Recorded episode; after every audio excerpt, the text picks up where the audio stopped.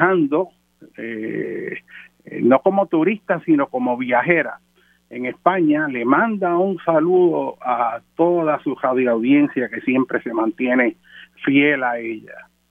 Y digo que está siendo viajera, porque hay una diferencia entre el turismo y el viajar.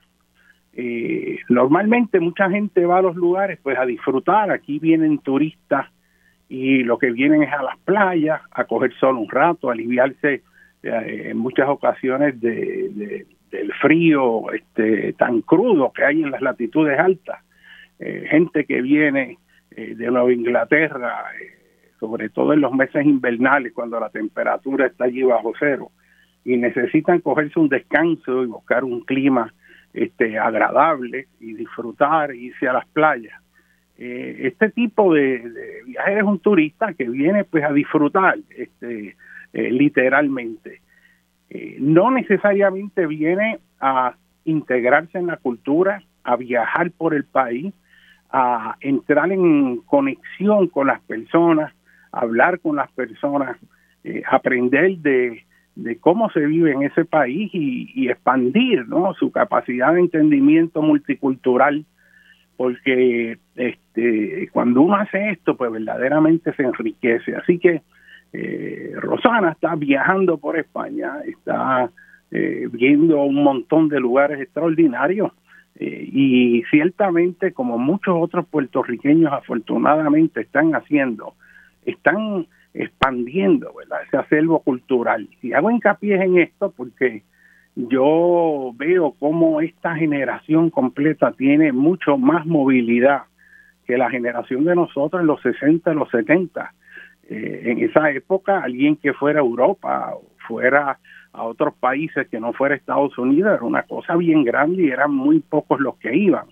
Pero ahora, sobre todo la gente joven, está viajando a Argentina, están viajando a Perú, a Colombia, a Costa Rica, a México, van a Italia, van a Alemania, están viajando por el mundo entero. Eh, y eso es bien importante porque El viajar te enriquece, te da otras perspectivas, te ayuda a verte a ti mismo dentro de un contexto global. Y es bueno que Puerto Rico sepa que el mundo es mucho más amplio que Nueva York y Disney World. Y ese, esa búsqueda ¿no? este, de, de tener contacto con otras naciones que está ocurriendo entre muchos jóvenes, muchos jóvenes que también están estudiando en otros países, es algo que expande las capacidades eh, de Puerto Rico. Yo tengo estudiantes que hasta este, eh, viven en Europa, trabajan con las Naciones Unidas en proyectos ambientales, otros están trabajando en proyectos ambientales en Costa Rica, este, en Kazajstán, bueno, por todos los lugares del mundo y me parece eso maravilloso, esa internacionalización, porque eso nos robustece como país y hago hincapié en que el puertorriqueño tiene que buscar una visión del mundo que vaya más allá al paraíso que se le ha vendido al puertorriqueño, que es el paraíso de Disney World. Recuerdo una vez que este, vino acá, que yo traje a la Comisión de Educación del National Council for Geographic Education de los Estados Unidos y Canadá, y estuvimos aquí con los, los la junta directiva y lo que hicimos fue tener toda una sesión de discusiones, pero viajando a través de Puerto Rico. Y, yo tuve el placer, ¿no? De, de ese proceso llevar a todas estas personas por la isla a la misma vez que se discutía en la guagua que íbamos, de estas guaguas pequeñas que caben como 15 personas. Eh, y esa gente estaba fascinado cuando estábamos en la palguera y estábamos en una embarcación eh, navegando por los canales que hay entre los mangles, que tú los tocas ahí y estás metido en el corazón de un sistema manglar costero en el sur de Puerto Rico. Esa gente estaba fascinada y nunca me olvida que la presidenta en ese momento de la Asociación Americana de Geógrafos, la doctora Lisa Pound, me pregunta y me dice, where Puerto Ricans spend their vacations. Ella estaba fascinada, ¿no? Y, y yo pues con cierta tristeza, pues le digo, pues mira, mucha gente a donde va es a Disney World.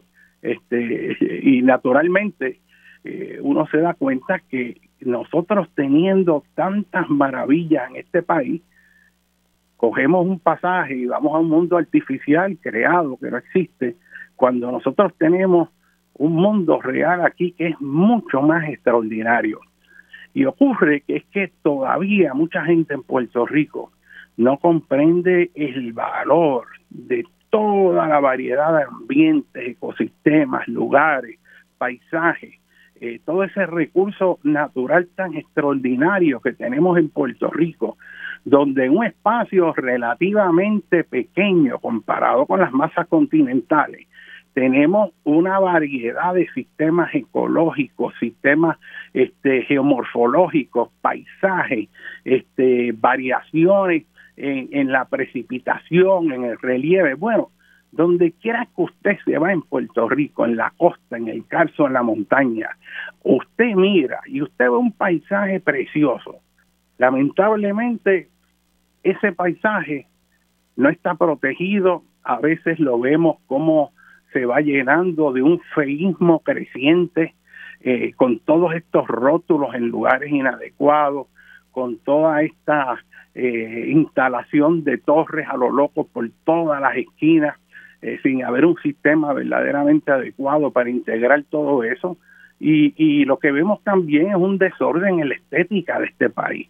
Y es que por alguna razón no, no conocemos, no valoramos, no entendemos lo extraordinario que hay en este país con respecto al recurso natural del clima, la estética, el paisaje, eh, que es verdaderamente eh, extraordinario.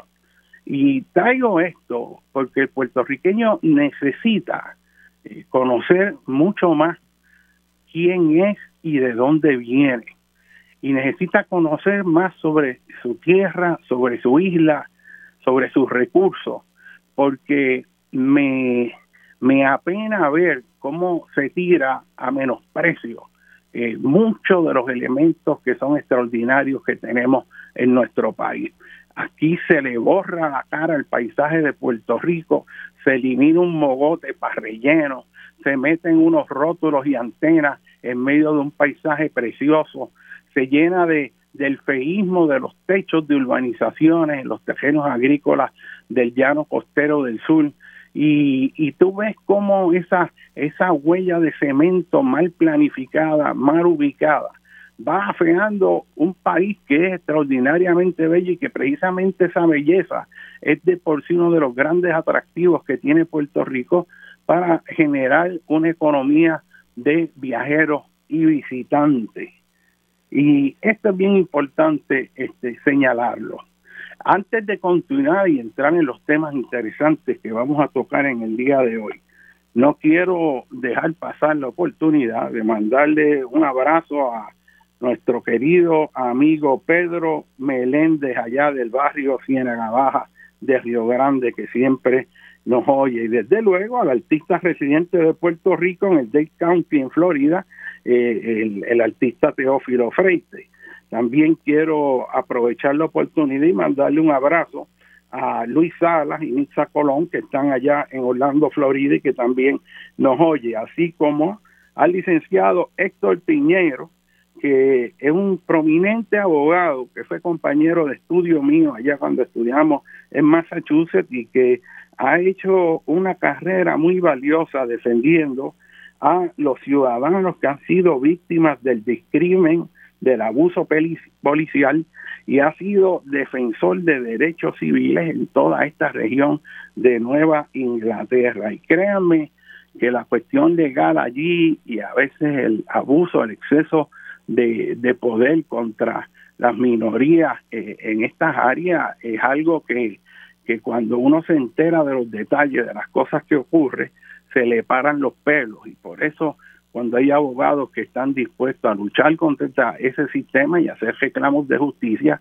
hay que reconocerle eh, la labor tan extraordinaria que hacen. Estamos continuamente recibiendo información una noticia aquí, otra noticia allá. Eh, en Puerto Rico se oye a través de los medios cuánto chisme hay de cuánta cosa, este, se distorsiona la información, emisoras que tienen un sesgo político partidista y tienen una ristra de personas que se presentan como si fueran neutrales, como si fueran autoridades pero están sirviendo a una agenda político-partidista eh, que está encaminada a desinformar, a distorsionar, a confundir. Eh, esto ocurre este, de forma creciente en este mundo en donde las comunicaciones, las redes de Internet, la radio, la televisión, eh, han tomado una prominencia extraordinaria y se crea entonces una crisis porque uno oye una cosa en un lugar y oye otra cosa en otro. En un lugar, este, alguien es la persona más malvada y en otro lugar esa misma persona es una persona valiente que está luchando por los derechos y hay que apoyarlo. Y en ese mundo tan confuso de verdades a medias, eh, entender y saber qué es lo que está ocurriendo es muy difícil y termina haciendo que la gente se quede en neutro, que, que como no tiene todos los elementos de juicio, pues no sabe qué hacer y no piensa ni de un lado ni del otro, sino que se queda paralizado. Y ahí es que esas fuerzas que quieren tomar el control y que de hecho ya tienen el control de elementos fundamentales de nuestra vida, eh, toman las decisiones que nos afectan a todos. Pero es importante, hago hincapié en eso, aunque el país pueda pensar inteligentemente sobre lo que está ocurriendo y pueda ver pueda ver las cosas de forma más amplia este que meramente una anécdota de algo que pasó aquí de que mataron a X personas, de que aquel político esto o aquel político lo otro, que no, que este se quiere trepar y coger el poder y el otro no. Y miren, nosotros estamos en un chisme de nivel muy, muy, muy bajo mientras en el país hay que sacar el espacio para discutir los asuntos fundamentalmente importantes que van a, determinar nuestro futuro. En este momento histórico, cada puertorriqueño tiene la obligación de dar un pie adelante en defensa de este país. En este momento estamos acercándonos a un punto de irreversibilidad en la sostenibilidad del país. Y nada más, piensen cuál es el rumbo que ha llevado Puerto Rico en las últimas décadas. Cómo los partidos que han estado alternando en el, en el poder, cómo los políticos que han estado alternando el control de nuestro país, nos han llevado a una quiebra. Un país que fue próspero, un país en que la generación de Luis Muñoz Marín eh, transformó este país, lo dejó en mejores condiciones de que lo de lo que eh, lo cogió y creó una infraestructura educativa, una infraestructura que proveyó energía eléctrica, agua, salud y llevó a los lugares más pobres del país la oportunidad para ponerse en sus propios pies. Y si bien esa generación de Luis Muñoz Marín, en esa época se cometieron errores significativos, sobre todo con respecto a la represión con el independentismo y otras cosas, porque no hay gobiernos perfectos, también hay que reconocerle que el país dio un paso adelante, que salió de la pobreza extrema, que se creó una clase media hijos de gente que no sabía leer ni escribir tuvieron la oportunidad de echar para adelante y estudiar, que se hizo un agregado de las mejores mentes del país que estudiaron no para volverse ricos, sino para servirle. Era la época de los servidores públicos honestos. Y así en Puerto Rico se creó y se desarrolló, ¿verdad? Todas estas eh, corporaciones gubernamentales, la autoridad de las fuentes fluviales para la generación de energía eléctrica, la autoridad de acueductos, el Departamento de Transportación y Obras Públicas, un, sistema de, para proveer servicios médicos extraordinarios que fue desmantelado luego cuando entró la administración de Pedro Rosselló. Y todos esos elementos que se crearon después de esa generación que puso a Puerto Rico adelante, que hizo que Puerto Rico fuera un modelo.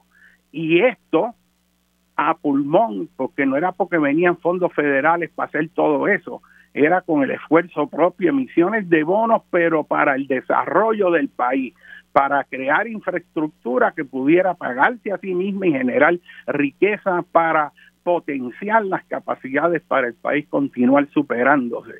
Era un momento en que había una visión, una, ah, un sentido de dirección en torno a dónde iba Puerto Rico, donde se unificaban los esfuerzos para hacer un país cada vez mejor. Y habían factores de corrección como lo fue la operación Serenidad, buscando atemperar toda esa fuerza de ese crecimiento económico que empezó a cambiar los valores éticos donde la gente dejó de valer por lo que era y ahora era por lo que tenía, esa aspiración desesperada de tener más, de tener más dinero, todo eso se buscó controlar por los elementos de la operación Serenidad que incluyeron el desarrollo del Instituto de Cultura puertorriqueña, eh, eh, todo lo del Festival Casal, la División de Educación a la Comunidad, y uno ve todas estas producción, todos estos libros que se hicieron, panfletos para educar a la comunidad, y uno vuelve a releer eso al presente, y tú ves un país que tenía propósito, que tenía sentido para desarrollar y potenciar la capacidad de cada ciudadano, la participación comunitaria, la discusión entre los miembros de la comunidad sobre cómo lograr este, sus aspiraciones, cómo mejorar su calidad de vida, el sentido de comunidad, que a fin de cuentas es la base fundamental de nuestro país. Ah, era un país que nos sentíamos puertorriqueños de verdad y que estábamos aspirando por un Puerto Rico mejor y que mañana se veía mejor que hoy. Ese país en este momento está en pleno deterioro. El país, en vez de ser cada vez más independiente, más autónomo, cada vez lo que depende es en grado mayor de los Estados Unidos. En vez de ser un país que genera y produce mucho más, tenemos un país que la mayor parte de su gestión es cómo ver y cómo podemos hacer que venga más dinero de los Estados Unidos. Y no nos planteamos en ningún momento verdaderamente qué es lo que vamos a hacer los puertorriqueños por nosotros mismos. Yo lo que veo es toda la cuestión de cómo lograr más fondos federales, cómo lograr esto. Y en ese afán por traer fondos de los Estados Unidos se nos olvidó plantearnos cuál es nuestra capacidad para generar esos fondos nosotros, para no incrementar esa dependencia creciente de los Estados Unidos como ha ocurrido en todos los ámbitos de nuestro quehacer. Fíjese usted cómo un país tan vulnerable, cuya vulnerabilidad ha sido mayormente producto de la mala y terrible planificación que hemos tenido, que nos ha hecho sumamente vulnerable y por lo tanto más dependiente. Como este país se siente progresivamente que si no pedimos chavo a los Estados Unidos, el país colapsa. Un país que producía mucho más de sus propios alimentos cada vez produce menos y depende más. Y tenemos un país básicamente que se ha convertido en un parásito. Eh, un país que tiene un gobierno que se está desestabilizando, que se está eliminando a sí mismo. Un gobierno cuya política es no gobernar y privatizar toda el área que debería tener un gobierno que debería manejar las instituciones gubernamentales, lo que está haciendo es desmantelándose y privatizándolo todo para no gobernar. Y en la manera en que seguimos privatizando, en la manera en que seguimos entregando a intereses foráneos las joyas más productivas de Puerto Rico, la Autoridad de Energía Eléctrica, el sistema de, de los puertos, las comunicaciones son áreas estratégicas de una nación y todo eso está cayendo en manos de extranjeros de cuánto país hay o cuánta corporación extranjera hay.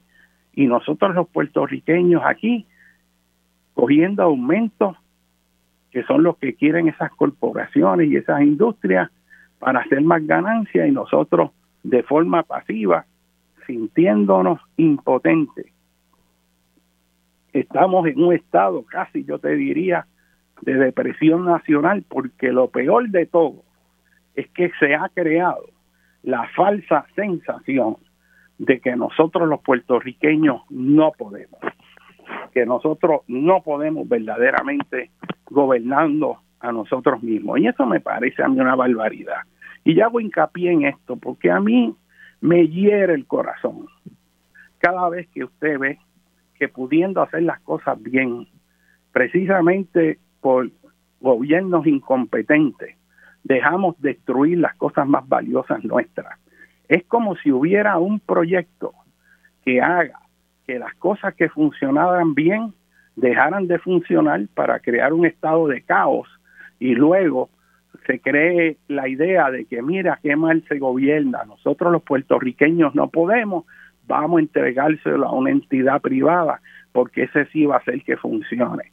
Y así entregamos el aeropuerto y la razón era que nosotros los puertorriqueños no podíamos mantener, limpiar los pisos ni arreglar los inodoros de un aeropuerto.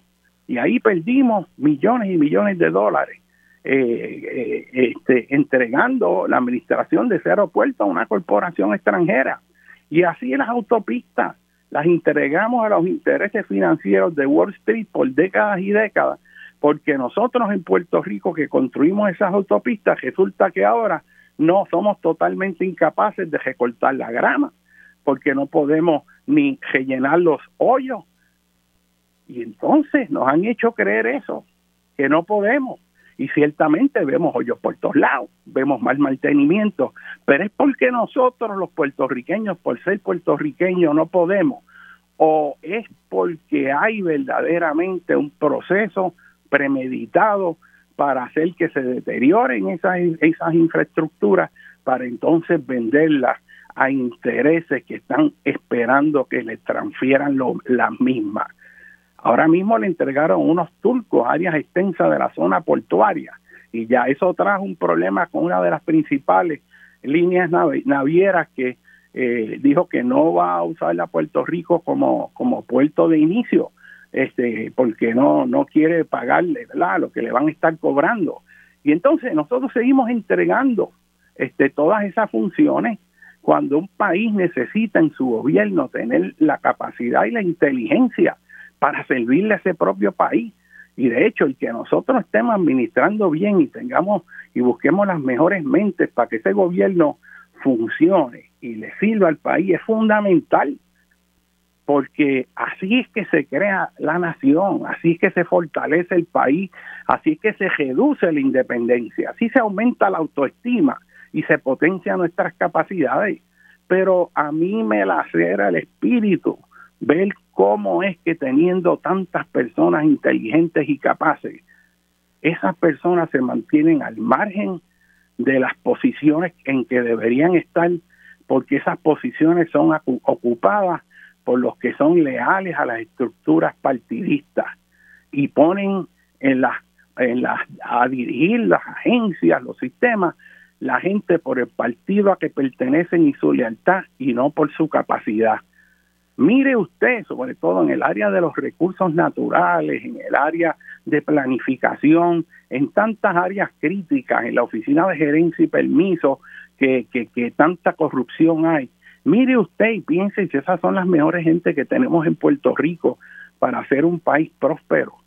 Y entonces nos encontramos en un país que esas decisiones de planificación que sirven a ciertos intereses creados que han forzado que le den permisos en esas áreas son las que verdaderamente retrasan el desarrollo económico porque esa infraestructura se pierde cada vez que hay un desastre.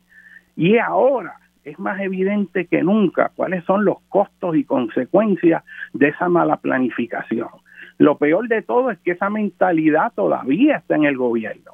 Lo peor de todo es que siguen haciendo las cosas como si nada estuviera pasando y no es hasta que los ciudadanos se levantan a hacer reclamo para que el gobierno cumpla con la responsabilidad de implantar las leyes que deben proteger los recursos naturales y llevarnos a una planificación inteligente. Si no es por esos ciudadanos, este país se acaba de caer en canto. Y para colmo de todo, los ciudadanos que sacan del tiempo que no tienen, los ciudadanos que en un reclamo en defensa de la naturaleza puertorriqueña, se paran de pies a señalarlo. Las máquinas de fango compradas por estos intereses empiezan a atacarlo, empiezan a tratar de desinformar para afectar la, la estatura social y la respetabilidad de las mejores gente que tenemos que está dando esa batalla. Esta gente que se pasa criticando a los ciudadanos que protestan, a los ciudadanos que se manifiestan y que les dicen que estos son gente que no tiene nada que hacer, que miren cuáles son las intenciones ocultas de esa gente, esos bárbaros que difaman a nuestra mejor gente, que se sacrifica sin interés alguno por defender este país, son personas que no deben estar este, en este país y que están traicionando literalmente a la patria puertorriqueña. Y eso hay que detenerlo. Vamos a continuar en este programa este, y está con ustedes el doctor José Molinelli Freite. Continuamos aquí en Dialogando con Ben, con ustedes el doctor José Molinelli y me gustaría en este momento eh, compartir unas ideas con ustedes que yo creo que son bien importantes. Eh, como hice este programa hablando de cómo nosotros continuamente estamos siendo bombardeados con información, pedacitos de información aquí y allá, pero en muchas ocasiones pues son pedazos aislados que no podemos integrarlos, que no podemos verlos en un contexto más amplio. Eh, nosotros que nos hemos dedicado a la educación, eh, cuando queremos desarrollar las potencialidades eh, de nuestros estudiantes, eh, yo por lo menos hago hincapié en que ah, ellos deben entender que hay una jerarquía en torno a cómo se maneja el conocimiento. Hay un conocimiento que son las anécdotas, las cosas del diario vivir, pero tenemos que ver dentro de eso cuáles son los conceptos que amarran esos eventos, que eso no está aislado, tenemos que ver la base conceptual en lo que ocurren, y si nos elevamos a un nivel jerárquico más amplio, que vamos al nivel de la teoría, podemos ver que hay distintos modelos teóricos que nos ayudan a comprender y ver cómo todas esas cosas que parecen fragmentadas están entretejidas y conectadas unas con las otras. Que los eventos no ocurren de forma aislada, sino que son parte de un sistema. Y una de las maneras en que nosotros en la ciencia vemos el mundo eh, y en las distintas disciplinas a través de la visión que se conoce como la visión de sistemas o específicamente la llamada teoría general de sistemas. Y no se asusten con esos términos, porque eso es algo que todos ustedes saben lo que es, lo que pasa es que no le han puesto nombre. Y yo quiero brevemente hacer hincapié eh, en buscar que ustedes puedan ir a un nivel este, de análisis eh, más teórico para poder comprender la problemática del país. Y es que si no vemos a Puerto Rico como un sistema y cómo ese sistema va sufriendo cambios, este, no vamos a poder eh, verdaderamente encontrar soluciones efectivas, porque en ocasiones el buscar la solución a un problema termina creando otros peores. Y no es hasta que tengamos una visión clara de cómo operan estos sistemas que podemos verdaderamente buscar soluciones que sean efectivas. Y voy a ir rápido con esto. Miren, ustedes desde que están en la escuela, o donde quiera que usted mire, usted oye esa palabra de sistema, usted oye hablar del sistema bancario, usted oye hablar del sistema educativo, usted oye, hablar de eh, los sistemas políticos, los sistemas económicos. Cuando está en primaria con sus primeras clases de ciencia, usted oye hablar de eh, el sistema del cuerpo humano y le enseñan eh, que el cuerpo humano tiene dentro de sí una serie de sistemas, el sistema digestivo, este, el sistema linfático, el sistema circulatorio, el sistema nervioso central y que el conjunto de esos subsistemas interactuando entre sí forman el cuerpo humano, que es un sistema abierto donde hay entradas y hay salidas. Y cuando los médicos están viendo su salud, tienen que tener una visión completa del sistema, cómo está operando, cómo se cómo interacciona una parte de ese sistema con el otro. Y donde quiera que miramos, usted oye que hay anuncios que están buscando analiza, analistas de sistemas, oye hablar del sistema de carretera, el sistema de energía eléctrica, el sistema de distribución de agua, el sistema de, de prisiones. Y entonces de momento usted se da cuenta que todos son sistemas, pero ¿qué es esto de los sistemas, verdad? Este, ¿De dónde viene eso?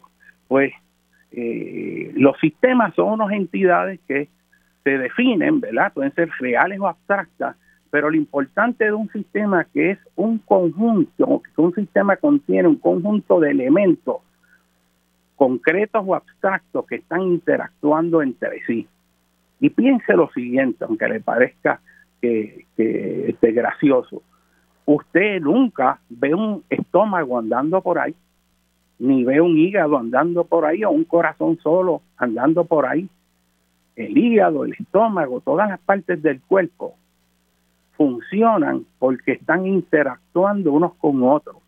Así que un sistema consiste de una serie de subsistemas o elementos que están interactuando unos con los otros. Si no están interactuando, no es parte del sistema. Y cada sistema se puede definir. En el caso de Puerto Rico, nosotros podemos ver a Puerto Rico como un sistema que es la isla de Puerto Rico. En ese sistema interactúa con el sistema atmosférico que provee eh, polvo sahariano, provee lluvia, provee una cobertura de, nube, este, a través de esa atmósfera se provee un filtro de la radiación electromagnética del Sol, así que la isla de Puerto Rico en su superficie está actuando con ese sistema atmosférico, pero también actúa con otro sistema que es el sistema hidrológico. Cae la lluvia, se infiltra en el suelo, las plantas absorben los minerales que disolvió el agua cuando se infiltró en el suelo y lo, lo utiliza para, eh, bajo el efecto de la luz solar, llevar a cabo la fotosíntesis. Y parte de esa agua va humedeciendo el suelo, si es suficiente va bajando con, por la gravedad y llega a una zona de saturación el subsuelo, que es el nivel freático, y de ahí se mueve de los lugares altos a los bajos y brota por los lechos de los ríos en las áreas húmedas y de esos ríos se unen a ríos mayores, quebradas se unen a los ríos y los ríos mayores eventualmente desembocan al océano. Y del océano el agua se evapora y retorna a la tierra. Y ese es un, subsistema, ¿verdad?, del, que llamamos el ciclo hidrológico.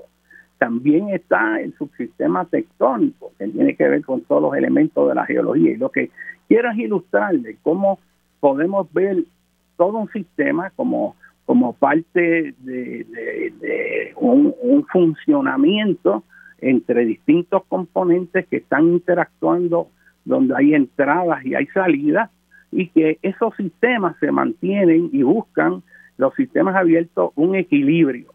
Si hablamos del sistema económico en Puerto Rico, pues hay entradas y hay salidas. Importamos petróleo, este, combustibles fósiles para producir energía esa energía se distribuye a través de la red de, transmisión eh, de, la, de, energía eléctrica, alimenta las fábricas, los hogares, eso se utiliza en los procesos de producción industrial y proveer servicios al país, eh, iluminación, etcétera, etcétera. Y hay un producto que entonces se consume internamente o se exporta. Así que teniendo una visión de sistemas podemos ver qué es lo que entra, qué es lo que sale. Las ciudades son sistemas. usted piensa en una ciudad como un sistema, usted coge la zona metropolitana de San Juan y sabe que la gente que vive en la montaña, o vive en Juncos, o vive en Arecibo, o vive allí en Río Grande, pero que trabaja en San Juan, van acudiendo desde horas temprano en la mañana hacia la zona metropolitana para que no los coge el tapón. Pero hay un momento en que eh, esa cantidad enorme de personas que entran a la ciudad en la mañana este, alcanzan un número tan alto que se ataponan las vías y entonces tarda más en llegar. Pero eventualmente cada uno se dirige a su sitio, este, se estaciona, va a trabajar y todo ese movimiento de entrada en la ciudad también va acompañado con la entrada de todo el agua que provee el sistema de acueducto va acompañado de toda la energía que provee este, la autoridad y así este, tenemos una ciudad dinámica. Por la tarde, cuando sale todo el mundo, el movimiento es al revés, es la gente saliendo y el tapón ahora es en la dirección opuesta. Así que viendo una ciudad como un sistema, tenemos unos ciclos diarios que son un movimiento pendular, que es como si fuera un péndulo que en un momento se mueve a un lado y después hacia el otro. Hay unas entradas masivas este, por la mañana y unas salidas masivas. Cuando la gente retorna a sus hogares, entonces hay una demanda bien alta por energía eléctrica, porque ahí la gente prende los televisores, los aire acondicionados, se pone a cocinar, este, la gente se va a bañar, los nenes hay que bañarlos, y entonces hay un pico de consumo. Y también este, hay picos de uso en los servicios sanitarios también para disponer de las aguas usadas. Así que uno puede hacer un análisis de sistema de entradas y salidas, pero dentro de ese modelo, ¿verdad? De cómo opera el gobierno, cómo opera la economía, los sistemas políticos, los sistemas ambientales, hay que entender y ver cuáles son los componentes del sistema, cuál es el equilibrio que tienen y qué factores pueden alterar ese equilibrio. Puerto Rico ahora mismo es un sistema que en un momento estaba en un equilibrio donde había un, un, un, aumento en la actividad económica este, eh, de forma equilibrada que iba potenciando este, otros tipos de desarrollo dentro de ese sistema. Si usted tiene una economía que está expandiendo, hay demanda eh, para que eh, eh, hay ofertas para el trabajo y entonces gente que está desempleada pues se emplea. Si usted se emplea, entonces tiene ingresos económicos que le permiten este el poder comprar en los supermercados, el comprar una nevera, el quizás eh, financiar una casa, un automóvil, en la manera que usted está empleado y tenga un ingreso satisfactorio, usted incrementa la demanda por bienes y servicios. Al incrementar la demanda por bienes y servicios, pues se reactiva más la economía, se abren más supermercados, más panaderías, se requieren más servicios y entonces la economía entra en un ciclo creciente. Pero ahora en Puerto Rico lo que tenemos es un ciclo decreciente, que es que se va la gente, el gobierno recibe menos ingresos porque hay menos gente pagando impuestos y entonces eh, en la medida en que hay menos gente comprando, hay muchos negocios que tienen que cerrar, el costo de la energía aumenta y eso hace insostenible la operación de muchos negocios y eh, la escasez de recursos del gobierno que no logra desarrollar estrategias para lidiar con esa situación hace que se deterioren los servicios, que despidan empleados de gobierno, que baje la calidad de los servicios, que baje la seguridad. Ya no se ven, por ejemplo, los policías en la calle como se veían antes. Este, y, y la calidad de los servicios médicos va en pleno deterioro y en, y en fin, La, la, la infraestructura gris, la infraestructura de carreteras, todo eso lo que vemos es, es un deterioro creciente, que naturalmente con una infusión de recursos que se espera, llevamos esperando desde hace 15 años que empieza a movilizarse, este eh, y que todavía no se ve en realidad un movimiento eh, real y concreto, pues eh, se espera que eso sea menores, pero lo que quiero es que vean el concepto de cómo pueden haber procesos en ese sistema que generen cambio. Y a esto, en teoría general de sistemas, le llamamos retroalimentación. Y escuchen esto. Cuando en un sistema ocurren condiciones que estimulan, una vez ocurren dentro del sistema, estimulan que ese sistema siga cambiando, a eso le llamamos retroalimentación positiva. Eso no tiene nada que ver con bueno o malo. Y le voy a dar un ejemplo para que lo vean arroz y habichuela. Si usted va por la carretera y coge un hoyo pequeño un día, pues sintió el hoyo pequeño, pero el carro que venía detrás de usted cogió el hoyo y lo golpeó y cada vez que un carro cae en ese hoyo, como el hoyo se va agrandando, el impacto es mayor. Y como el impacto es mayor, el hoyo se hace más grande. Y como se hace más grande, el impacto del próximo va a ser mayor. Así que lo que empieza pequeño, de momento empieza a agrandarse, agrandarse, agrandarse, y cada golpe que hace hace que se agrande más, haciendo que el próximo que caiga, caiga y dé más fuerte. Por eso es que se explotan las gomas y se dañan los trenes delanteros, como tantas veces ocurre en Puerto Rico. Pues el que ese hoyo vaya agrandándose exponencialmente es un proceso de retroalimentación positiva. Un cambio causa más cambio. Un ejemplo de esto por ejemplo, en la Segunda Guerra Mundial, cuando el bombardeo de los aliados en Alemania, sobre todo el famoso bombardeo de bombas incendiarias en Dresden, se creó una tormenta de fuego que se inició con, cuando a la primera oleada de aviones dejaron caer bombas incendiarias. Empezó a quemarse la ciudad, cuya infraestructura era mayormente de madera.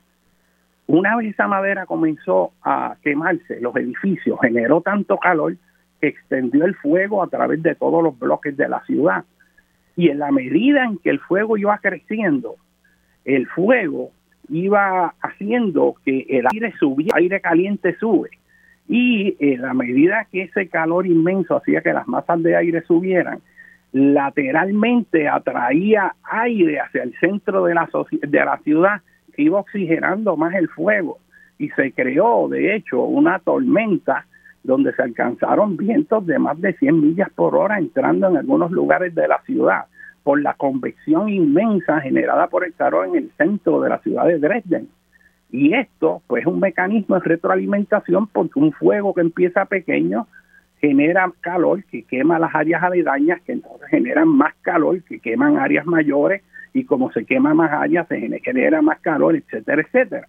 Así que en, en una sociedad eh, como la nuestra, nosotros este, tenemos que entender estos mecanismos de que un cambio genera más cambio este, y cómo detenerlo.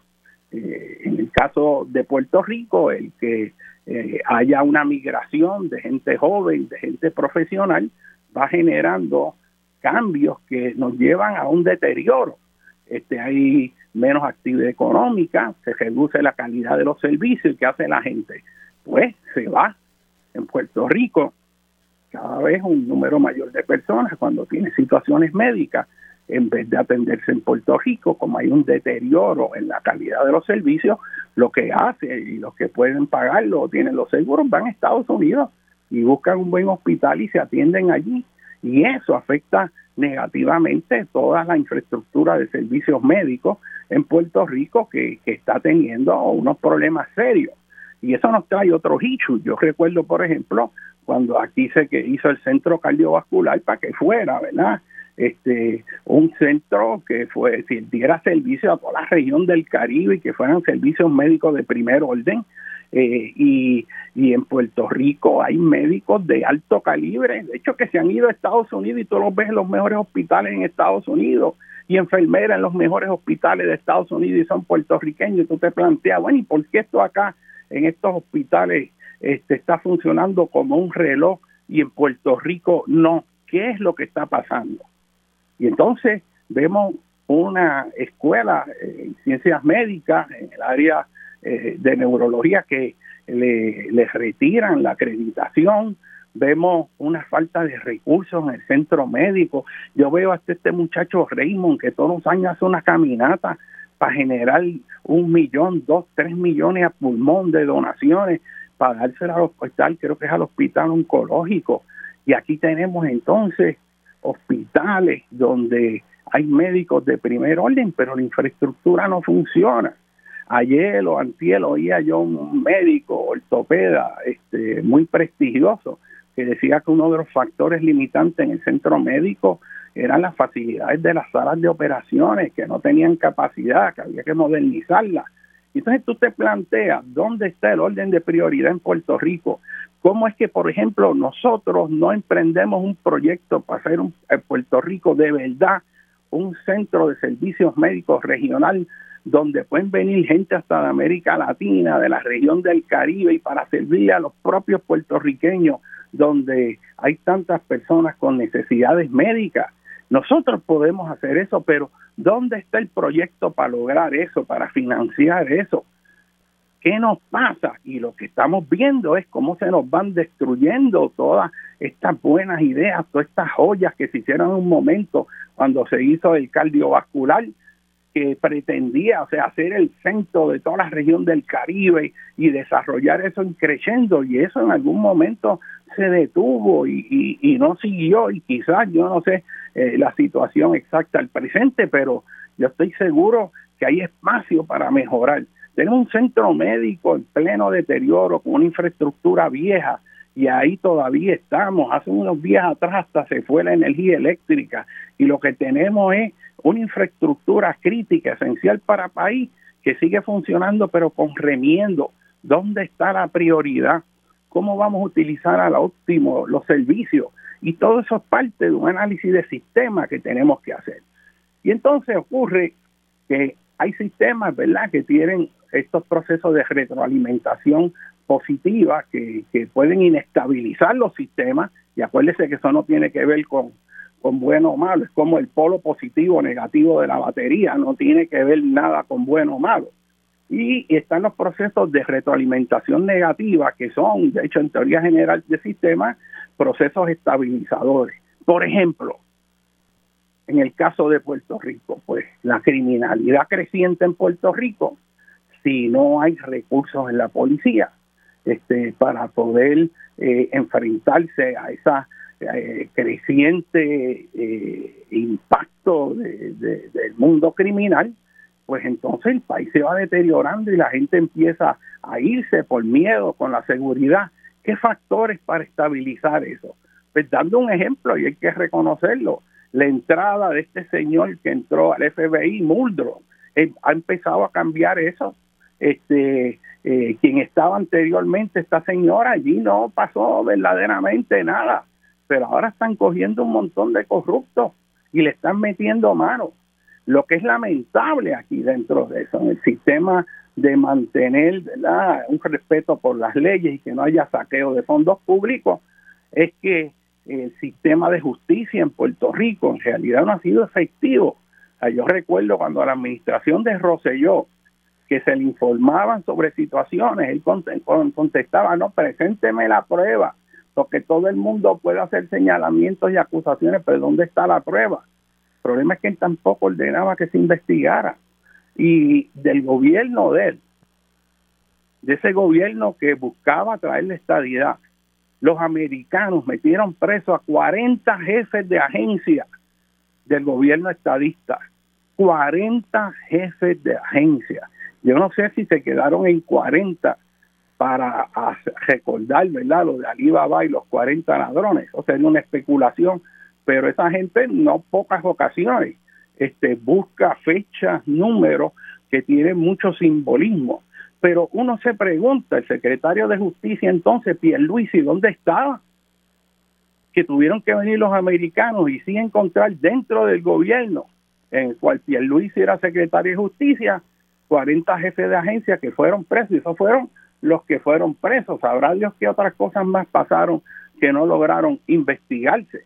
Así que en una sociedad, un departamento de justicia, lo que debería estar haciendo es buscando estabilizar el país y acabar con la corrupción, contra el crimen organizado, contra todo lo que afecta a la integridad. Si en Puerto Rico uno de los problemas mayores es el mal uso de los fondos públicos, con el agravante de que cuando un partido está controlado por lo que podría llamar, y llamó este fiscal federal el crimen organizado, ¿verdad?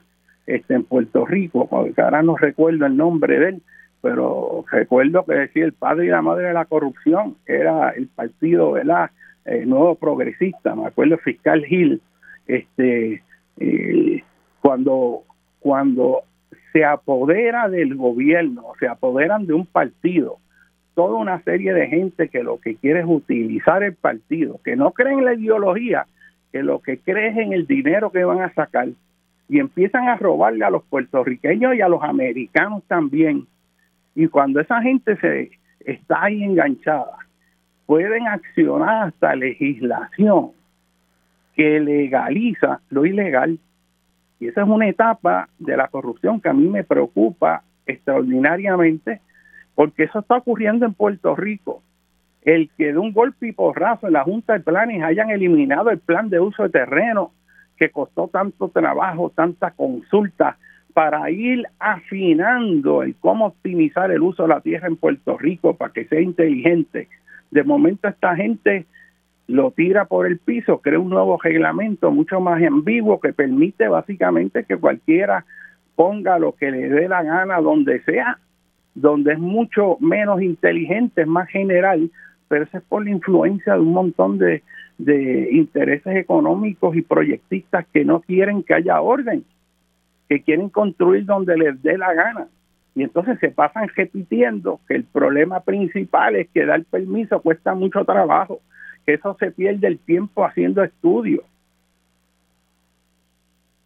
Y eso es totalmente falso, porque hay maneras de usted saber dónde puede dar los permisos. El dicho no es si, si, si usted va a considerar los riesgos naturales y los otros elementos necesarios para ubicar algo, usos compatibles unos con otros. La cuestión es que se haga rápido y se puede hacer rápido. Yo he explicado en muchas ocasiones cómo se puede hacer eso con un plan inteligente donde se identifiquen los lugares que sí podemos desarrollar y que ya si usted decide construir ahí ya tiene todos los permisos aprobados. Pero lo que yo quiero que ustedes entiendan es que sí se puede hacer y manejar este país con inteligencia. Pero si usted no lo quiere hacer, porque usted lo que quiere es privatizar, y en ese proceso de privatizar hay un montón de intereses y abogados intermediarios que se van a enriquecer en ese proceso, pues es poco lo que podemos hacer si no estamos conscientes de ello y no y decidimos no hacer nada. Por eso yo hago un llamado a este país a que se ponga en pie y recurremos a buscar una fuerza política que represente la decencia en Puerto Rico. En Puerto Rico hay que hacer una fuerza política que unifique los elementos y todos los puertorriqueños que quieren un país decente como verdaderamente es. porque la mayor parte de los puertorriqueños somos gente decente y trabajadora, pero no podemos permitir que los corruptos se apoderen de las estructuras de poder y las utilicen para seguir saqueando el país bajo la idea de que están protegiendo ciertas ideologías y deformando y mintiendo eh, con respecto a la oposición. Y con respecto a eso quiero decir algo que me indigna. A mí me, me molesta profundamente ver como cada vez el debate político en muchos lugares en Puerto Rico es todo un chistecito criollo, es un vacilón, es ponerse sobrenombre. Y eso es un nivel muy bajo. Líderes de partidos políticos, gente que tiene la responsabilidad de, representar al país, usted lo ve gritando como sabueso, usando palabras soeces, poniendo sobrenombre a sus opositores. Mira, eso no es lo que quiere Puerto Rico. Hay que hablar de la decencia, hay que pensar y estar al servicio de este país. Vamos a una breve pausa con ustedes, el doctor José Molinelli Freire.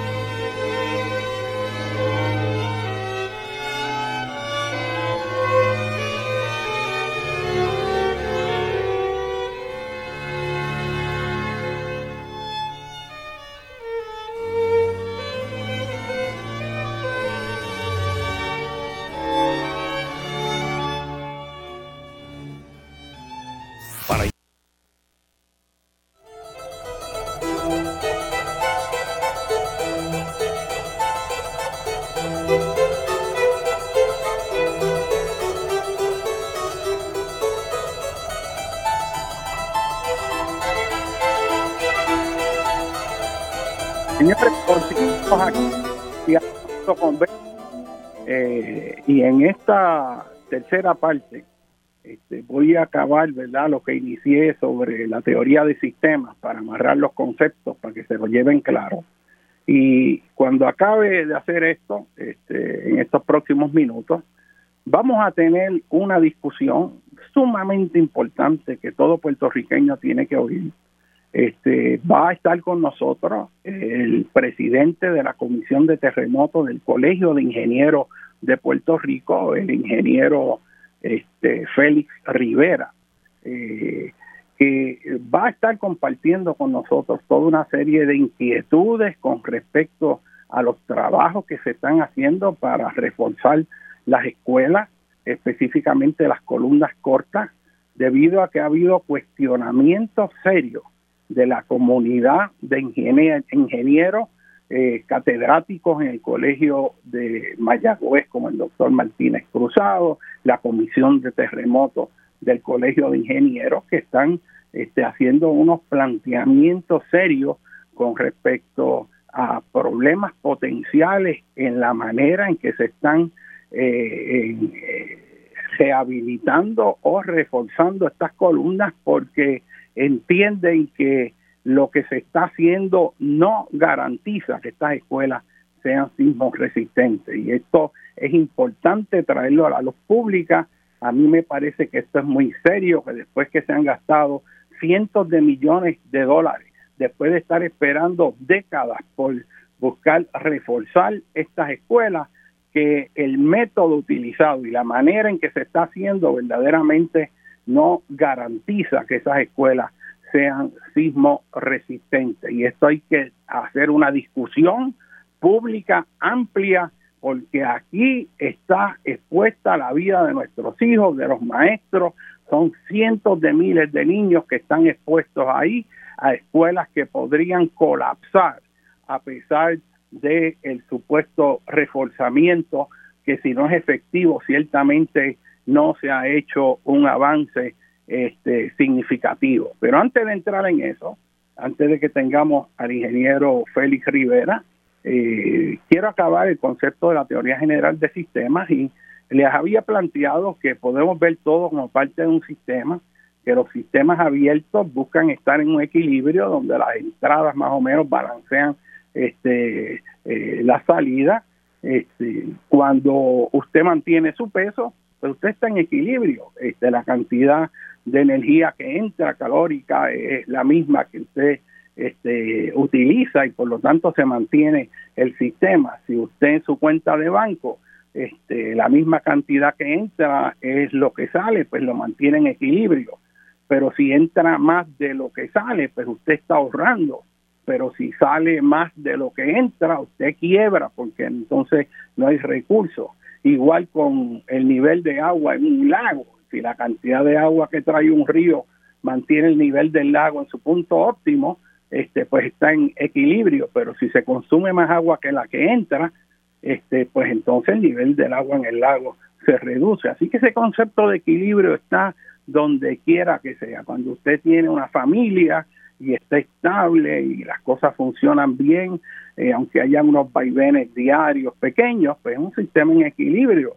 Pero cuando la gente termina divorciándose es porque se excedió un umbral, ya ese equilibrio se rompió y eh, ahí viene el concepto en la teoría general del sistema de los umbrales, que hay momentos en que hay un cambio radical en el sistema y todo cambia. En Puerto Rico, en términos de un umbral que todo cambió, fue cuando el gobierno se fue a la quiebra y ahí hubo un cambio brutal este, en el país. Así que eh, estos umbrales son, son críticos porque eh, hay unos cambios radicales en el sistema. Y una de las cosas que puede eh, llevarnos a que se excedan estos umbrales es el aumento en el desorden dentro del sistema. Todos los sistemas tienden, si no hay una entrada de energía adecuada, tienden al deterioro con el tiempo. Eh, si usted deja su automóvil estacionado, un auto nuevo, y lo deja un año o dos, cuando usted lo viene a ver está oxidado, el motor se trancó, la batería se agotó, la, la gomas se vaciaron. Si usted no da mantenimiento a su casa, este, empieza a grietarse, a despintarse, se llena de hongo, empiezan a, a crecer vegetación, las raíces empiezan a, romper el techo este, y aumenta el deterioro. Eh, usted ve siempre que un vaso se cae al piso y se hace añicos y pedazos, pero usted nunca ve que unos pedazos se levantan y se recomponen en un vaso. Y hay una direccionalidad que tiende a la dispersión de la energía, al deterioro. Este, y eso es lo que le llaman la entropía. Es un concepto de termodinámica que se puede usar una licencia casi poética para extenderlo a, a, los sistemas económicos, políticos y sociales. Y en Puerto Rico, si uno lo ve a la luz de la teoría general de sistemas, Puerto Rico está en un estado de entropía creciente, de una tendencia creciente al desorden. El gobierno mismo dice que no puede gobernar y por eso entrega a los intereses privados todo nuestro patrimonio y nuestros recursos porque eh, hay una entropía creada o natural que hace ineficiente el funcionamiento de los sistemas. Y para reducir esa entropía, lo que tenemos que meter es en Puerto Rico es una energía de inteligencia para llevar este país con un sentido de visión hacia el futuro y dirección para crear un país sostenible. Y una de las preocupaciones grandes que yo tengo que hay que discutir es que todo este dinero, que es la oportunidad para hacer una base sólida para volver a reconstruir a Puerto Rico a la altura del siglo XXI, se está utilizando visualizando el Puerto Rico del siglo XX. Es volver a reconstruir y reparar lo que estaba como estaba, pero no hay una visión transformadora del país que podemos ser seguimos pensando en cómo se mantiene, mantiene, repara, empata lo viejo, pero no hay la capacidad para implantar, para visualizar ese país que queremos. Un país que sea independiente en términos energéticos y que se transforme a operar con energía limpia, con energía solar, con energía de viento, con energía oceanotermal, con energía hidroeléctrica, un país que rediseñe de una manera nueva su infraestructura para que sea más fresca, con techos más altos, que tenga ventilación cruzada, que tenga una arquitectura tropicalizada que dependa menos de los usos de los aires acondicionados y toda esta tecnología. Tenemos que repensar, en vez de estar solamente reparando las escuelas viejas, vamos a pensar en hacer escuelas nuevas con el alto costo de esas reparaciones, que es brutal. Nosotros con un poquito más podemos reconceptualizar una escuela del siglo XXI adaptada verdaderamente a los retos del cambio climático, que sea resistente a desastres naturales, que resista huracanes, que esté fuera de zonas inundables, de fuera de zonas susceptibles a inundaciones, maremotos. Tenemos que repensar un país de cómo vamos a sacar a la gente que está en zonas de alto riesgo en las costas, gente de bajos recursos, de cómo vamos a reconstruir nuestros cascos urbanos en vez de continuar desparramándonos este como continuamos haciendo a través de la isla. Ahí estuve yo oyendo a, a la gente de vivienda en una vista pública planteando que ahora hay una oportunidad para mover la cosa porque los intereses subieron y como subieron, pues entonces puede haber más vivienda disponible para que el gobierno las quiera, pero que eso depende de lo que esté en el mercado, de los proyectos que hagan los contratistas este, para comprárselo y de los proyectos propios que haga el Departamento de Vivienda. Pero aquí no se discutió toda una visión de cómo vamos a reconstruir las ciudades, muchas de las cuales están en lugares seguros. Yo siempre doy el ejemplo de Río Piedra Río Piedra, eh, toda esa área del pueblo de Río Piedra no está en zona inundable, no hay factores agravantes asociados a terremotos, ni licuación, ni amplificación de ondas sísmicas, ni maremotos, ni hundimientos potenciales en el terreno.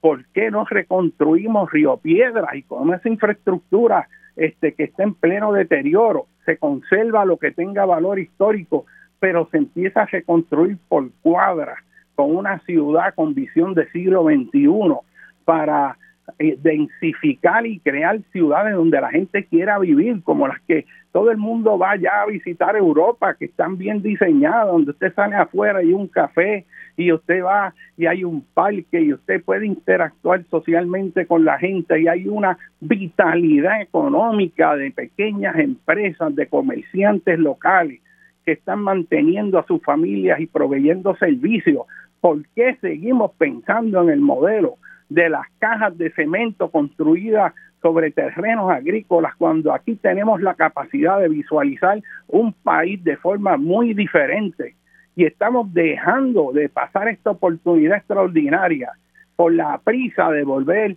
a reparar las cosas como estaba para ponerlas a funcionar y ahí se pierde todo ese capital y esta oportunidad que tenemos para iniciar un nuevo Puerto Rico que se pueda poner en sus propios pies, que sea más autónomo, que dependa menos de fuentes energéticas, que sea sostenible y que mejore su calidad social.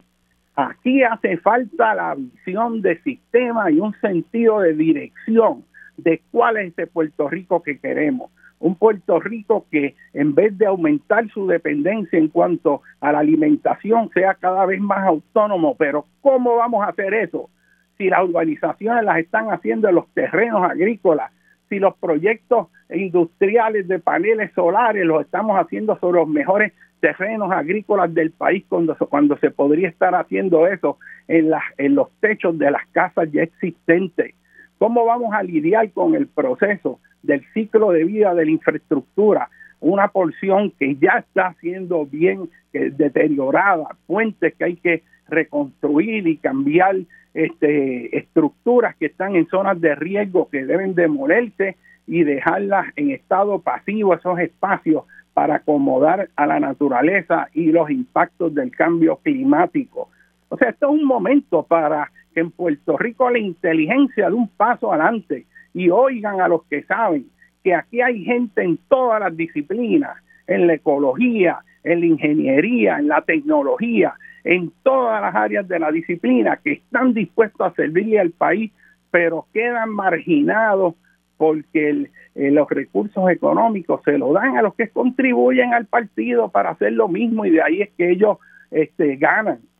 Este país tiene que abrir los ojos y vea que hay otras opciones que sí podemos construir un país que sea ejemplar, que Puerto Rico sí se puede eh, rediseñar y ser punta de lanza, un ejemplo de cómo bajo regiones tropicales podemos mostrar cómo adaptarse y cómo ser resilientes ante los impactos del cambio climático.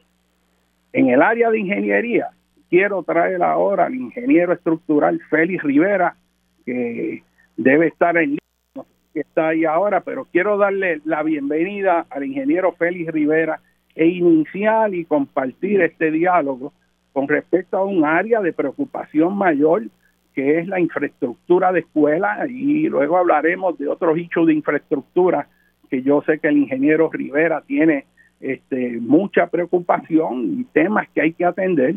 Este, y le doy la bienvenida al ingeniero Rivera y me gustaría que comenzara a explicarnos cuáles son las inquietudes que hay con respecto a la manera en que se está estado manejando el problema de las escuelas. Bienvenido, este, ingeniero Rivera. Eh, muchas gracias, José. Eh, gracias por la oportunidad. Siempre es un honor para mí compartir los micrófonos contigo.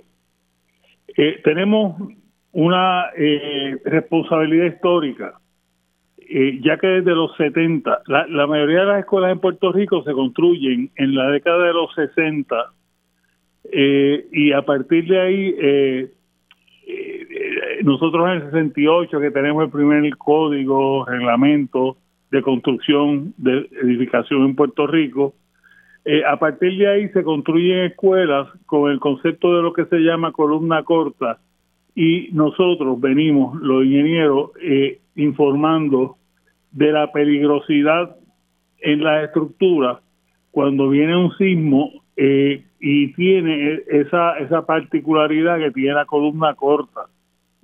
Eh, lo, vimos en varios eh, terremotos a nivel internacional y trajimos eso, ese concepto de que teníamos que buscar la forma de que las escuelas se mejoraran para que pudieran lidiar con estos fenómenos. Nosotros estábamos en un área sísmica bien activa eh, hemos tenido sismos de 7.6, 7.8 hasta 8 de magnitud. Eh, tuvimos uno de 6.4 en una región suroeste que no está muy desarrollada y todos hemos visto los estragos eh, que ha ocurrido en este país. un 6.4 es un sismo, un terremoto moderado. Así que nosotros tenemos que prepararnos para un sismo, un terremoto de gran magnitud que estamos propensos a que ocurra. Eh, mayormente los sismos eh, tienen que ver eh, dónde están localizados el sismo, los tipos de suelo y el comportamiento de las estructuras que puedan lidiar con esas fuerzas. En este caso, se aplican fuerzas que son en la, en la dirección horizontal para que esa estructura, aunque sufra daño, no colapse. Vimos que las columnas cortas propician que la estructura colapse. Entonces, ante este sismo, eh, nosotros vimos lo que pasó en Guánica, la escuela Agripina Seda, que colapsó completamente esa escuela, porque tenía el concepto de la columna corta. Tan pronto ocurre el sismo, que es el, en, enero 7 del 2020, nosotros inmediatamente vamos primero a manejo de emergencia y buscamos eh, utilizar una metodología para evaluar las estructuras. Esa metodología eh, utilizamos eh, unos conceptos que utiliza California, que es el ATC-20, que son colores, el rojo, amarillo y verde. Eh, ahí se valoran unas 30.000 estructuras eh, y a partir de ahí la comisión eh, fue directamente donde... la comisión de terremotos del, de terremotos del colegio, correcto. que en este caso son 10 ingenieros estructurales y uno geotécnico. Esa comisión fuimos directamente, en aquel momento estaba el senador Larry Selhammer como secretario de Estado y hay un consejo de, de seguridad y estuvimos en varias ocasiones explicándole a ellos lo que nosotros entendíamos era la mejor forma de mejorar y hacer las estructuras de las escuelas más seguras. Eh, ellos ¿Cómo, cómo reforzar la columna corta? O sea, y cómo, no necesariamente reforzar la columna corta, sino hacer una evaluación general de la estructura, eh, porque las estructuras antes de 1987 no están diseñadas ni construidas con un concepto que llamamos de ductilidad, que eso se, se implementa cuando se revisa en el 2000, en el 1987 en adelante. Eh, en esa época, en los 80, finales de los 80, eh, el gobierno creó una comisión de terremotos a nivel de, de, gobierno que estuvo activa hasta el 94-95 que se disuelve. En este caso, con la gobernadora, eh, se entendía que ella iba a, volver de nuevo a activar ese, ese consejo, ese comité. Los países la República Dominicana, en muchos países, tienen ese concepto de eh, tener ingenieros estructurales todo el tiempo velando por el bienestar de que las estructuras eh, sean seguras. ¿Y, qué pasó con las recomendaciones que ustedes dieron? Entonces, nosotros eh, en ese momento dado hicimos unas recomendaciones de qué, qué metodología utilizar para hacer las evaluaciones de la estructura y hicieron caso omiso. Eh, lo triste es el gobierno hizo caso omiso a todo lo que nosotros le explicamos y lo triste de esto es, o sea, que el, eh, lo que se hizo fue simplemente engañar al pueblo diciendo que si arreglábamos las columnas cortas, en este caso con fibra de carbón, eh, con eso tú ibas a tener la estructura más segura, más sólida. vamos, vamos y eso es una falacia. Ingeniero, vamos a darle para atrás a eso, que es importante que la gente entienda. O sea, aquí tenemos a la Comisión de Terremotos del Colegio de Ingenieros. Eh, eh, estaba también gente del Colegio de Mayagüez en el área de ingeniería ahí también. Sí, son miembros de la comisión, profesores, la academia, la politécnica. Que, que, lo que representa el conocimiento de la inteligencia con respecto a diseño estructural. Son este, ingenieros. Hace una recomendación al, al gobierno sobre cómo debe hacerse el proceso de mejorar y llevar las escuelas a que sean sismo resistentes y hubo oídos sordos a eso. Eso es lo que y hubo oídos sordos. De los 11 miembros, solamente dos tienen maestría, el resto tiene doctorado. Son personas comprometidas, son personas que aman la profesión, son estudiosos, están al día. Eh, no ha habido un, una de estas personas que difiera de los planteamientos que nosotros hemos dado al, gobierno, lo hemos dado eh, con la mejor intención de que este gobierno acatara eh, y pudiera utilizar los fondos de una forma efectiva. Actualmente se invirtieron 277 millones de dólares, 200, José, 277, estamos hablando, eso es mucho dinero. Una cantidad inmensa. Inmensa en, un programa que, si vamos a ver desde el punto de vista de, un ingeniero, desde el principio hasta hoy decimos que eso no resuelve el problema de darle rigidez a esas estructuras. O sea, eso quiere decir que a pesar de esa inversión tan alta de más de, me dijiste, 270 millones, este no se logra el objetivo de que las escuelas sean sismos resistentes. Exactamente. Y eso quiere decir que si viene un sismo como el que ocurrió anteriormente o uno más fuerte como el que puede ocurrir y ocurre en horas de clase, esas escuelas van a colapsar sobre nuestros hijos. Están bien susceptibles a tener daños y podrían tener eh, colapsos parciales o totales todavía. aunque se le puso la fibra de carbón, eso no le crea a la, a la estructura la rigidez y solidez necesaria para poder lidiar con estos fenómenos. ¿Y por qué se negó el gobierno a oír a los que saben? interesante, eh, eso no hay no hay una razón lógica. Eh, son decisiones que ellos toman. En varias ocasiones y, y, yo tengo un listado de reuniones, de escritos, eh, tanto eh, fuimos a la prensa, radio, televisión, eh, la prensa escrita, explicándoles y ellos hicieron caso omiso a, los planteamientos de la comisión, lamentablemente. y, y se han despilfarrado hasta el día de hoy 277 millones que no resuelven el problema de, de, de darle rigidez a esa estructura. Eh, ahora viene un programa que lo va a dirigir el Departamento de Educación eh, y ese programa está pidiendo, eh, habían unas 27 firmas, escogieron unas 11 firmas de ingenieros y arquitectos y les está pidiendo que hagan unos estudios, evaluaciones a las estructuras y den unas recomendaciones recomendaciones es eh, coger la estructura completa y decirle, mira, aquí hay que hacer esto, a esta estructura, hacer un retrofitting completo, o hay que poner estas piezas, o hay que cambiar, poner paredes de cortante. Eh, eso se va a hacer ahora y hay más de 600 millones de dólares para eso, fondos de FEMA en este caso.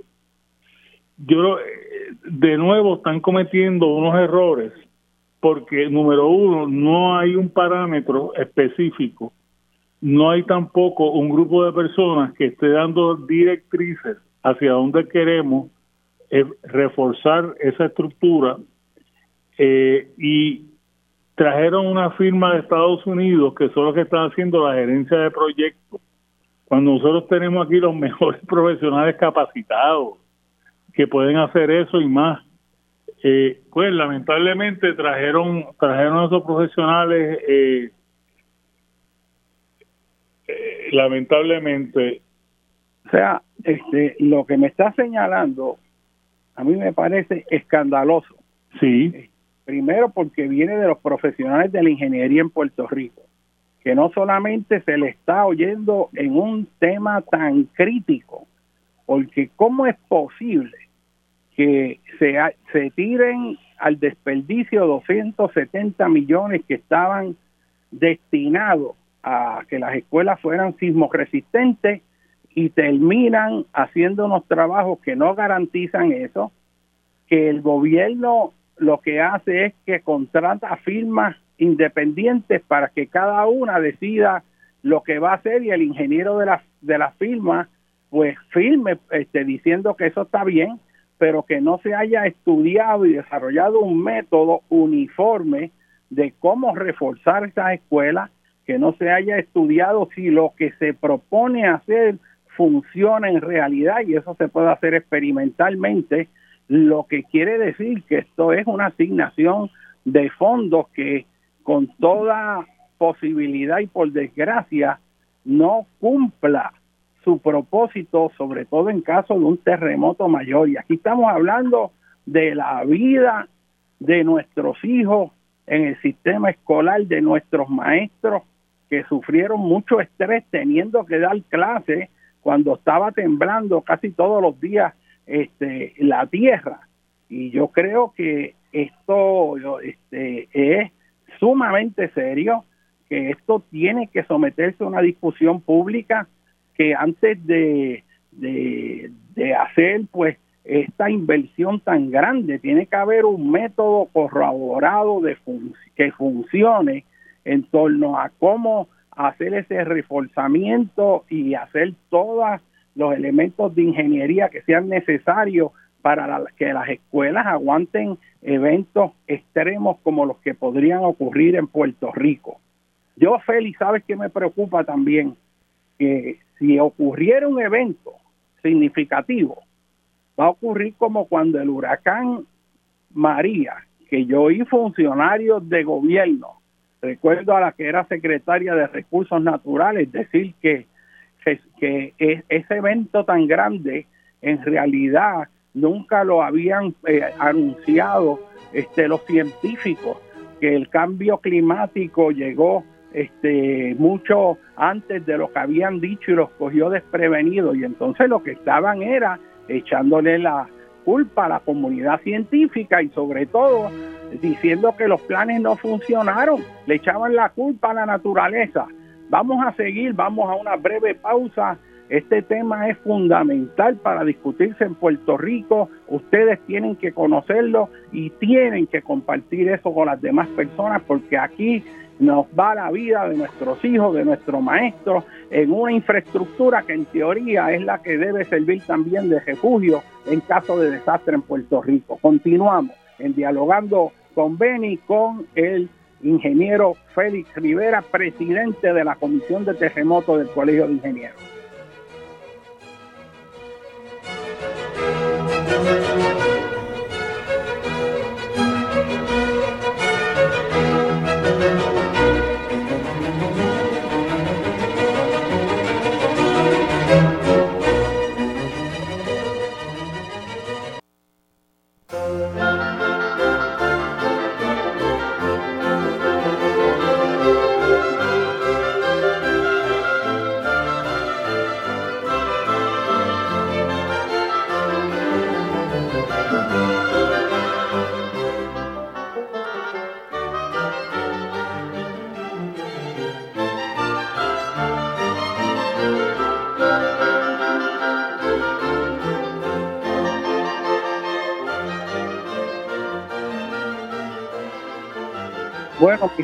Continuamos aquí en Dialogando con Ben. Eh, nuevamente, quien te habla es el doctor José Molinelli. Tenemos con nosotros al presidente de la Comisión de Terremotos del Colegio de Ingenieros eh, de Puerto Rico. Este, y estamos hablando sobre el serio problema de que el dinero asignado eh, para hacer que las escuelas sean sismos resistentes eh, y los trabajos hechos hasta el presente no presentan garantía de que las escuelas vayan a ser sismos resistentes en caso de un evento eh, fuerte, eh, que puede ser mucho mayor que el 6.4 que sentimos allá en enero del 2020. Sepan ustedes que uno de los eventos más fuertes que nos ha afectado en Puerto Rico, que yo he estudiado, fue el evento de 2 de mayo de 1787. Esto fue un evento que estuvo asociado al sistema de la trinchera de Puerto Rico y pudo haber sido tan fuerte como 8 o más. Este es el único sismo que quebró las murallas del castillo del Morro, el baluarte de Ochoa, en el castillo de San Cristóbal quebró los aljibes y el caballero alto, derribó la muralla de la Perla, que en ese momento estaba en plena construcción como resultado de las obras de circunvalación que estaba llevando a cabo Alejandro O'Reilly en ese momento en la isleta de San Juan. Este eh, afectó severamente la iglesia recién construida en Toa Baja y derribó la ermita de eh, Rosario allá en el partido de Arecibo. O sea, fue un sismo que dio muy, muy, muy fuerte en toda la costa norte de Puerto Rico y un evento hoy en día de esa naturaleza eh, con una gran concentración de infraestructura que, eh, que está eh, mayormente próxima a la costa, muchas de las cuales está en la orilla del mar, que lleva más de 50 o 60 años cogiendo salitre, que ha sido debilitado estructuralmente, un evento de esa naturaleza presenta una situación sumamente seria en Puerto Rico para la cual debemos desarrollar estrategias para poder lidiar con eso y reducir el riesgo. Pero en este momento estamos este, este, oyendo los planteamientos del ingeniero Félix Rivera que me parecen muy serios y que tienen que discutirse con respecto a la vulnerabilidad de la escuela. Este, eh, una de las cosas, José, que, que hemos venido hablando, eh, nuestra la mayoría del inventario de las estructuras en Puerto Rico, como dijimos, están construidas en los 60 y gran parte de ellas antes de los 60. Eh, no tenemos nosotros como país un, un, una disciplina de darle mantenimiento a esas estructuras.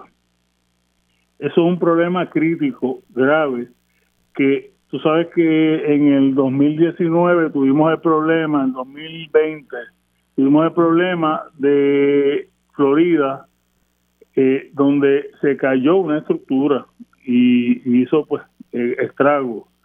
Recientemente los ingenieros en esa región volvieron de nuevo a cerrar otra estructura aledaña a aquella porque está en malas condiciones estructurales. Nosotros tenemos que entonces eh, aprender a que las estructuras hay que irles dando mantenimiento, hay que irlas eh, llevando a código. En los 60, en los 70, en los 80 teníamos códigos buenísimos, pero hoy día están esos códigos mucho más actualizados eh, y son mejores códigos de edificabilidad. Así es que es bien importante que tengamos eso presente es bien importante que conozcamos el área geográfica donde estamos, donde seis, seis meses al año tenemos, estamos propensos a huracanes. Hemos visto que son huracanes categoría 5, los que han pasado por aquí, María. Eh, María fue un categoría 4 alto, pero es bastante parecido a un 5. Eh, y tenemos que prepararnos. Igual eh, estamos en un área sísmica bien activa eh, como dijimos hace un rato, hemos tenido sismos de 7.6, 7.8, de 8, que son sismos fuertes. Y tenemos que prepararnos también para que esas estructuras eh, las podemos llevar a código. Estos sismos, a nivel internacional, hemos visto que aparte de la estructura, afectan también los deslizamientos. nosotros vemos las casas ahora mismo están en, en, la, en las montañas, eh, con esas pendientes, esas columnas esbeltas eh, grandes, eh, y tenemos que entonces propiciar a, arreglar esas estructuras para que esas estructuras no colapsen. el Colegio de Mayagüez hizo un libro que está disponible, es gratuito, para que la persona utilice ese, ese, esos conceptos y ponga las estructuras de, más fuertes, más seguras. Así que eh, toda esa eh, literatura, toda esa tecnología está disponible para eh, que ustedes como ciudadanía nos vayamos preparando. una escuela, mirando el concepto de la escuela, hay muchas formas de poner esa escuela que sea más segura. Y estuvimos hablando en estos días que con tanto dinero, a veces remendar no es la mejor solución y lo que nosotros recomendamos es tumbar esa escuela y hacerla nueva, completamente a código, eh, con un concepto actual, eh, al día, con las realidades nuestras, que no son las realidades que teníamos en los 60, donde no habían computadoras, donde eh, la, la, la, data, lo que es data como tal, no lo teníamos. Ahora tenemos que traer esas escuelas a, que sean más inteligentes eh, y tengan unas capacidades eh, que, que esté a tono con la educación. Si es que eh, lamentablemente hay mucho trabajo que hacer, pero lo que estamos es que el gobierno tenga un compromiso. Nosotros estamos comprometidos como comisión, los profesionales de nuestra comisión son de, altura, de primera, eh, y queremos eh, ser un, un ente que tanto eh, estamos diciendo lo que está pasando, lo que va a pasar, como también buscarle las soluciones a las situaciones que tenemos actualmente, porque tenemos que mejorar, no vamos a esperar a que vengan uno de estos eventos para entonces nosotros eh, tener que entonces decir, ay bendito, pues vamos a empezar ahora. Este es el momento de actuar, los fondos, el dinero está.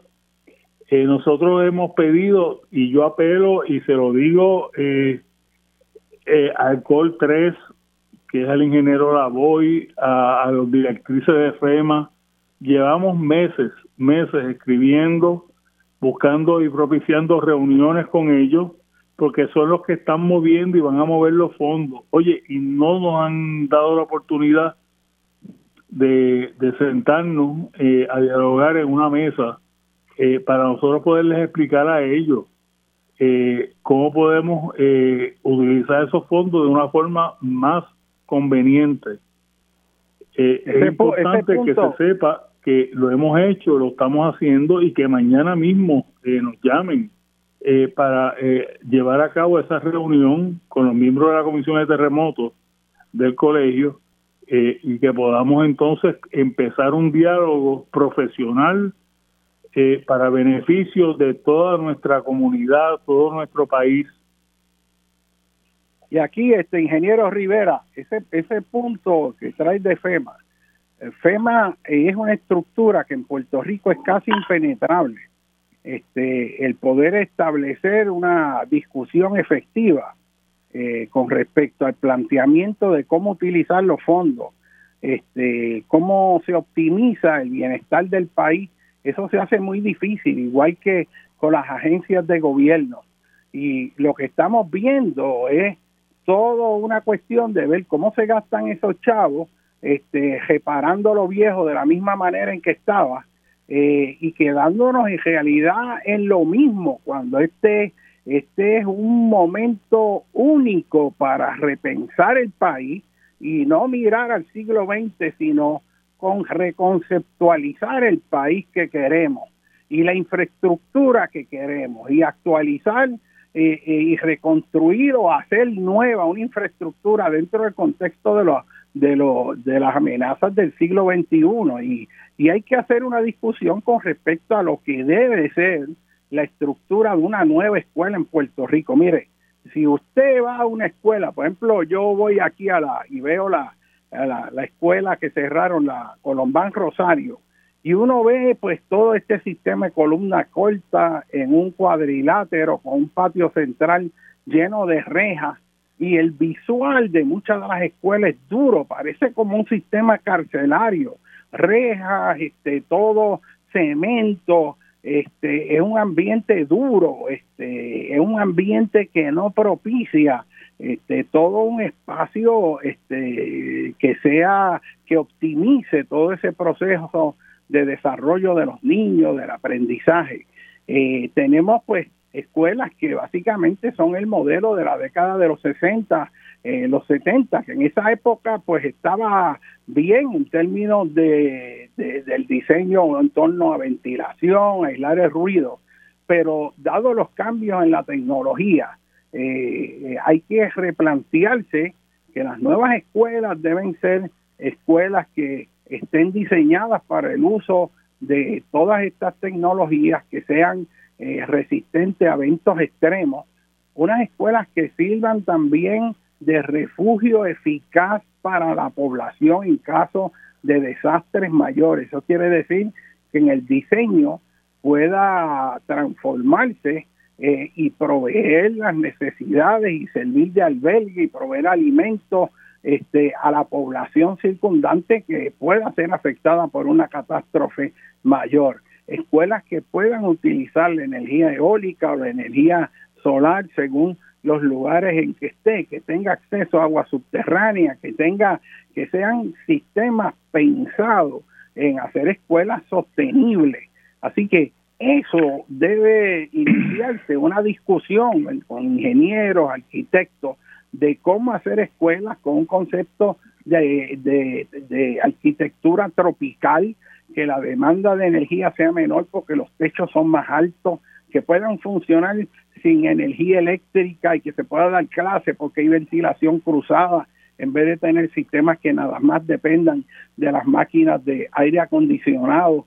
Se puede pensar en escuelas que tengan sus áreas devueltos para que todos los niños sepan pues cómo sembrar este, vegetales, que conozcan de su tierra, escuelas que propendan al desarrollo tecnológico, escuelas que puedan ser usadas por la noche para ir eh, potenciando la capacidad de la población para ser adiestrada en el uso de nuevas tecnologías, porque las escuelas no solamente deben ser, ¿verdad?, para eh, los estudiantes eh, menores y adolescentes, sino que hay una población que necesita ser readiestrada.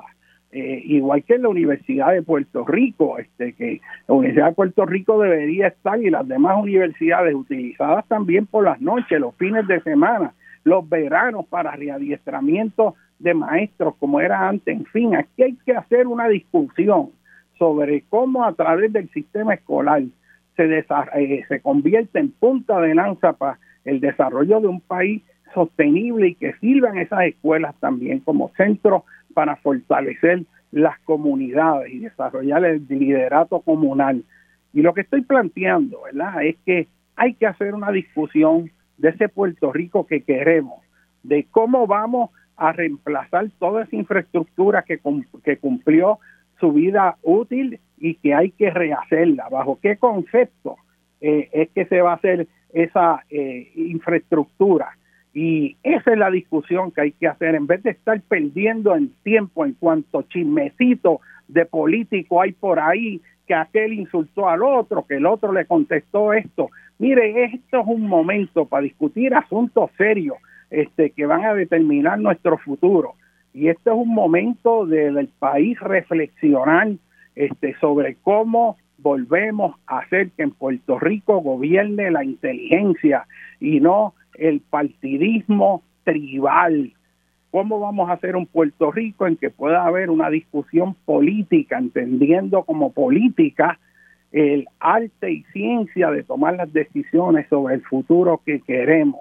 No el partidismo tribalista de cómo yo hago que tú luzcas mal, cómo te asesino políticamente, cómo te amenazo, el bullying político, o sea, toda esa basura que estamos oyendo hay que acabar con eso y volver a, hacer que en Puerto Rico gobierne la decencia. Y esa discusión es importante y yo creo que eh, la comunidad de ingenieros este, puede hacer una aportación extraordinaria, pero tienen que oírlo. O sea, ¿cómo es que a esta altura las compañías que contratan van a decidir cómo se van a hacer las cosas cuando hay asuntos críticos que requieren una discusión con los que saben, sobre todo cuando la comunidad este, preparada a nivel doctoral de ingenieros en Puerto Rico está señalando unos déficits significativos en los reforzamientos de las escuelas. Y así hay que discutir sobre la infraestructura recreativa que falló tanto este, y la infraestructura de puentes. Y me gustaría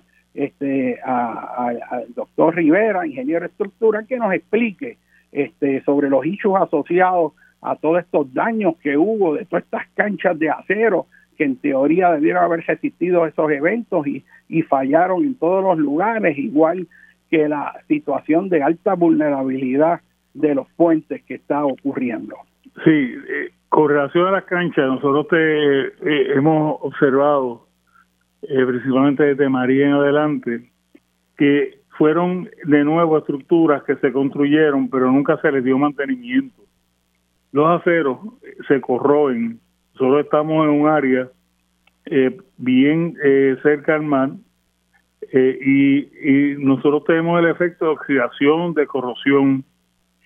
Si esos elementos estructurales, que son las columnas, las vigas, no se no se mantienen, cualquier vientito o cualquier movimiento sísmico va a propiciar que esa estructura ya está debilitada y pueda colapsar parcial o completamente. Así es que es importante que se mantengan inspeccionando esas estructuras y que se mantengan dándole mantenimiento. Eh, esas son eh, con referente a las canchas. Con referente a los puentes, nuevamente, nosotros tenemos estructuras de puentes, eh, muchos de ellos tienen más de 100 años de construido eh, y, esos puentes de nuevo eh, hay que también eh, evaluar lo que lo, que es los estudios hidráulicos hidrológicos porque alrededor de los puentes han ido cambiando lo que son las escorrentillas lo que son los ríos y ahora mismo cuando esos puentes están a unas elevaciones que fueron de antaño, hace muchos años atrás, ya todas esas elevaciones han ido modificándose, cambiándose, y por inundaciones, eh, se lavan lo, lo que son los abutments, eh, que son los las partes de los puentes, eh, donde entra o sale el puente, donde están eh, los agarrados a tierra. y esa parte es la que entonces se debilita y ahí hay un colapso de esas estructuras. Así que de nuevo, los niveles donde están esos puentes muchas veces están más bajitos de lo que debería estar. Nosotros también tuvimos unas lluvias que son, eh, nosotros diseñamos para lluvias de 100 años eh, y tuvimos unas lluvias de mucho más eh, caudal, capacidad de, de, lluvia. Eso también pues propicia que la mayoría de esos puentes no están diseñados para ese caudal de agua. Así que también eso fue otro factor que incidió en que gran parte de esos puentes colapsaran. Cuestión de, eh, hay, una, hay una división bien importante dentro de la Autoridad de Carretera y Transportación que se dedica única y exclusivamente a revisar, evaluar esos puentes. Así es que es importante que eh, se mantenga de nuevo un buen programa y que los que se vayan a construir se construyan eh, siguiendo los estándares de actuales que son estándares un poquito más rígidos y más restrictivos que los que teníamos anteriormente, porque los códigos han ido mejorando, se han ido actualizando eh, y si se hace de esa forma, vamos a tener entonces eh, puentes con una mayor vida y mayor eh, seguridad que puedan lidiar con estos eventos. Así que son una combinación de factores que tenemos que tomar en consideración. Eh, mientras tanto, es importante que eh, mientras más rápido sea la recuperación, más rápido esas áreas pueden volver de nuevo a su normalidad. Eh, así que es importante este, que se tome en cuenta eso y se vayan mejorando esas áreas que se afectaron significativamente a nivel isla con, con esta, principalmente con las lluvias que trajo eh, Fiona, en este caso. Este, ingeniero eh, Rivera. María también había traído eh, bastante lluvia y muchos puentes también a nivel isla colapsaron y todavía lamentablemente hay una burocracia tan grande que todavía gran parte de esos puentes no se habían podido reconstruir ahí hay algo que tenemos que revisar, que evaluar, porque ha tomado cinco años en que todavía esas comunidades están eh, siendo afectadas. Otro problema que tenemos, nosotros tenemos muchas carreteras rurales que tienen más, eh, desde los españoles, vamos, hace mucho más de 100 años. Esas carreteras ya no están con los estándares nuestros de vehículos, de transportación y la mayoría de ellas ya tienen deslizamiento y en la mayoría de ellas le queda un carril y a veces queda hasta medio carril para poder la gente eh, transcurrir eh, de, un lado a otro. Si es que eso también hay unos fondos para primero arreglar los deslizamientos y segundo poner esas carreteras a estándar como la que hemos visto las panorámicas que tienden a arreglarse las pendientes en los cortes de la ladera de las montañas eh, y, se, hay unos tramos que se ensanchan un poco más. Eh, se, va modernizando. Eso es bien importante de la Autoridad de Carretera y Transportación. La tecnología está que demuestre que hay un plan eh, y que se empiece a implementar ese plan con fondos para que estas comunidades rurales tengan también mejores accesos y más seguros a sus propiedades, a sus viviendas. Es que son, situaciones este, que tenemos que tomar en consideración. Tiempo.